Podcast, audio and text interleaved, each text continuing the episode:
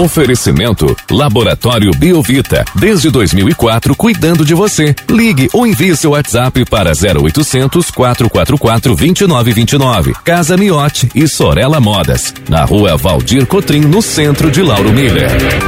Meteorologista Peter Shore, depois de uma madrugada aí com temperaturas elevadas, um abafamento, e o dia começa assim aqui com esse abafamento. Essa condição vai piorar ainda ao longo do dia. Peter, muito bom dia. Bom dia, Juliano, para o Thiago, para todos os nossos ouvintes.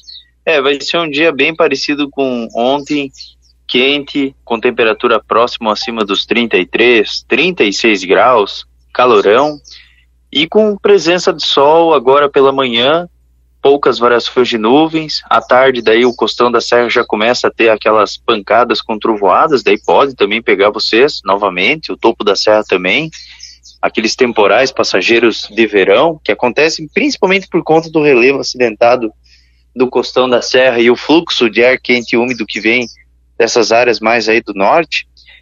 E provavelmente vai ser um dia assim bem parecido, não muda muita coisa são temporais, bem mal distribuídos, chove aqui, chove ali, no outro canto não passa de uma ameaça. Na sexta, mesmo comportamento, sem muitas alterações. No sábado também, sol, nuvens e esses temporais que acontecem aqui ou ali, bem mal distribuídos. E no domingo também, mesma situação, só que os temporais no domingo eles são um pouco mais ativos aqui no estado. Eles ficam mais concentrados. Aí por exemplo, assim, até sábado aqui em Chapecó não há previsão de chuva, sabe? Nenhum ponto do estado, a não ser vocês, tem essa, essa influência aí do costão da serra, sabe? As outras regiões é tudo tempo seco, então no domingo vários pontos do estado vão ter esses temporais por conta da aproximação de uma frente fria que passa sobre o Oceano Atlântico. Então o risco de temporal é bem maior e a sensação de mormaço ainda ela segue bem presente. Juliano. E Peter, hoje como a gente começou né, com esse aí, predomínio da nebulosidade, essas nuvens elas devem se dissipar nessas próximas horas ou vai predominar assim que acaba trazendo aquele efeito né, da panela de pressão que piora ainda mais a sensação de abafamento? Olha, no geral a gente vai seguindo aí com esse, esse, esse padrão aí de nuvens aí é, é, são nuvens que vão que, que dão espaço ao sol ao longo do dia, né? Sol e nuvens presença de sol e algumas variações de nuvens. Não é totalmente limpo o céu. Por exemplo, aqui está limpo agora, mas eu já estou avistando assim que, que tem algumas nuvens assim mais no horizonte, então ele não é completamente limpo não. Se fosse limpo o céu, iria amanhecer um pouco mais frio aí. Então assim, é sol, o sol ele predomina parte do dia e vai ser bem quente e a temperatura deve chegar aí uns 36, 35 graus, na mesma proporção que ontem. E aí depois tem a formação desses temporais à tarde e à noite.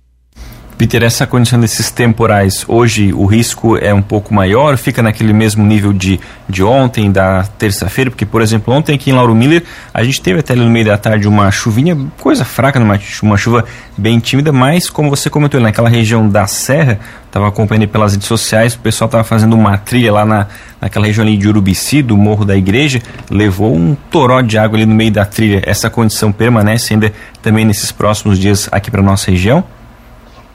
Permanece, permanece. E o pior é que é o único ponto do estado que tem essas pancadas.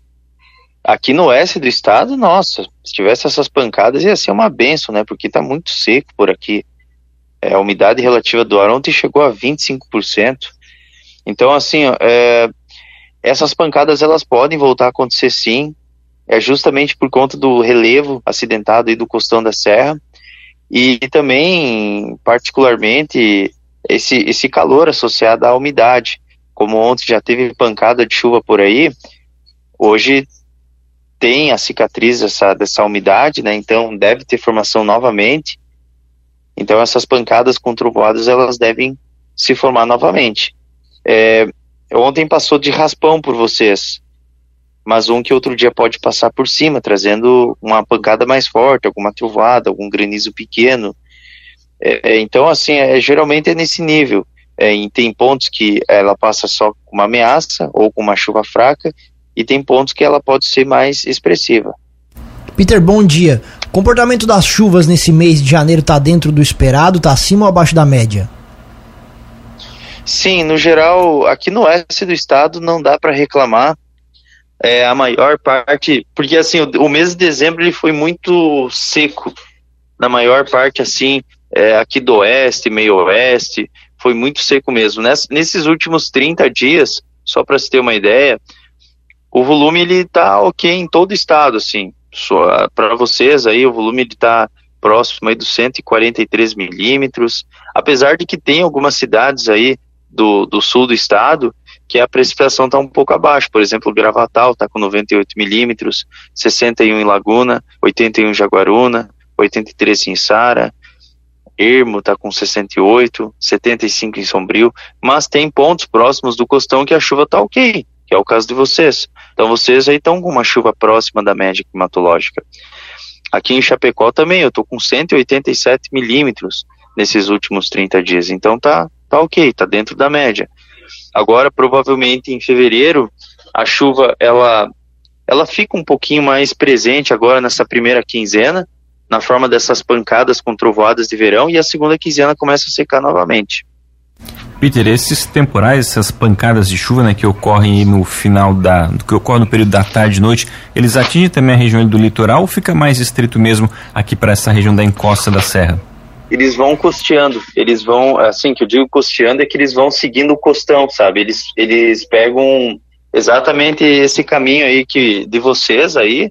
Então, por exemplo, tem a região aí de Lauro Miller, pega um pouquinho ali de Braço do Norte, alguns pontos é, ali da, da região da Grande Florianópolis, Anitápolis, quem sabe até alguma coisinha ali de rancho queimado, mas é tudo onde é que está esse paredão, vai indo assim de acordo com, com esse paredão, sabe? Então, daí as outras regiões dificilmente vão ser afetadas, é mais é, é essas áreas, é, são áreas assim mais preferencialmente próximas aí do costão, dificilmente pega alguma cidade de praia, por exemplo, sei lá, é, Jaguaruna, Laguna, Imbituba, Garopaba, Floripa, é bem difícil.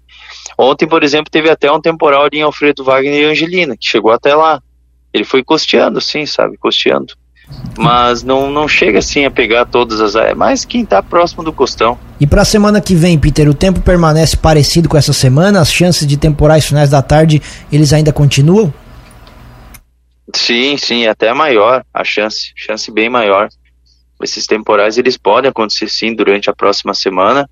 Provavelmente a gente vai ter uma semana assim bem é, bem quente, abafada também. O calor ainda não dá trégua ainda na próxima semana, só lá pelo dia 3, 4. Ó, dia 1 vai ser quarta, dia 2 vai ser quinta, então lá pela sexta e fim de semana que vem dá uma assim uma segurada no calorão. Não é tão quente assim, sabe? temperatura dá uma refrescada, vai para uns 25, 26. Mas, claro que até lá a gente vai atualizando. Mas as pancadas com trovoadas, elas são frequentes na próxima semana. Elas são mais frequentes. Tá certo, então, Peter, muito obrigado pelas informações. Uma ótima quinta-feira para você. A gente volta ainda ao longo do dia de hoje aqui na programação para atualizar todas as condições do tempo aqui para nossa região. Um grande abraço e até logo mais. Um grande abraço para vocês aí, para todos os ouvintes e até logo mais.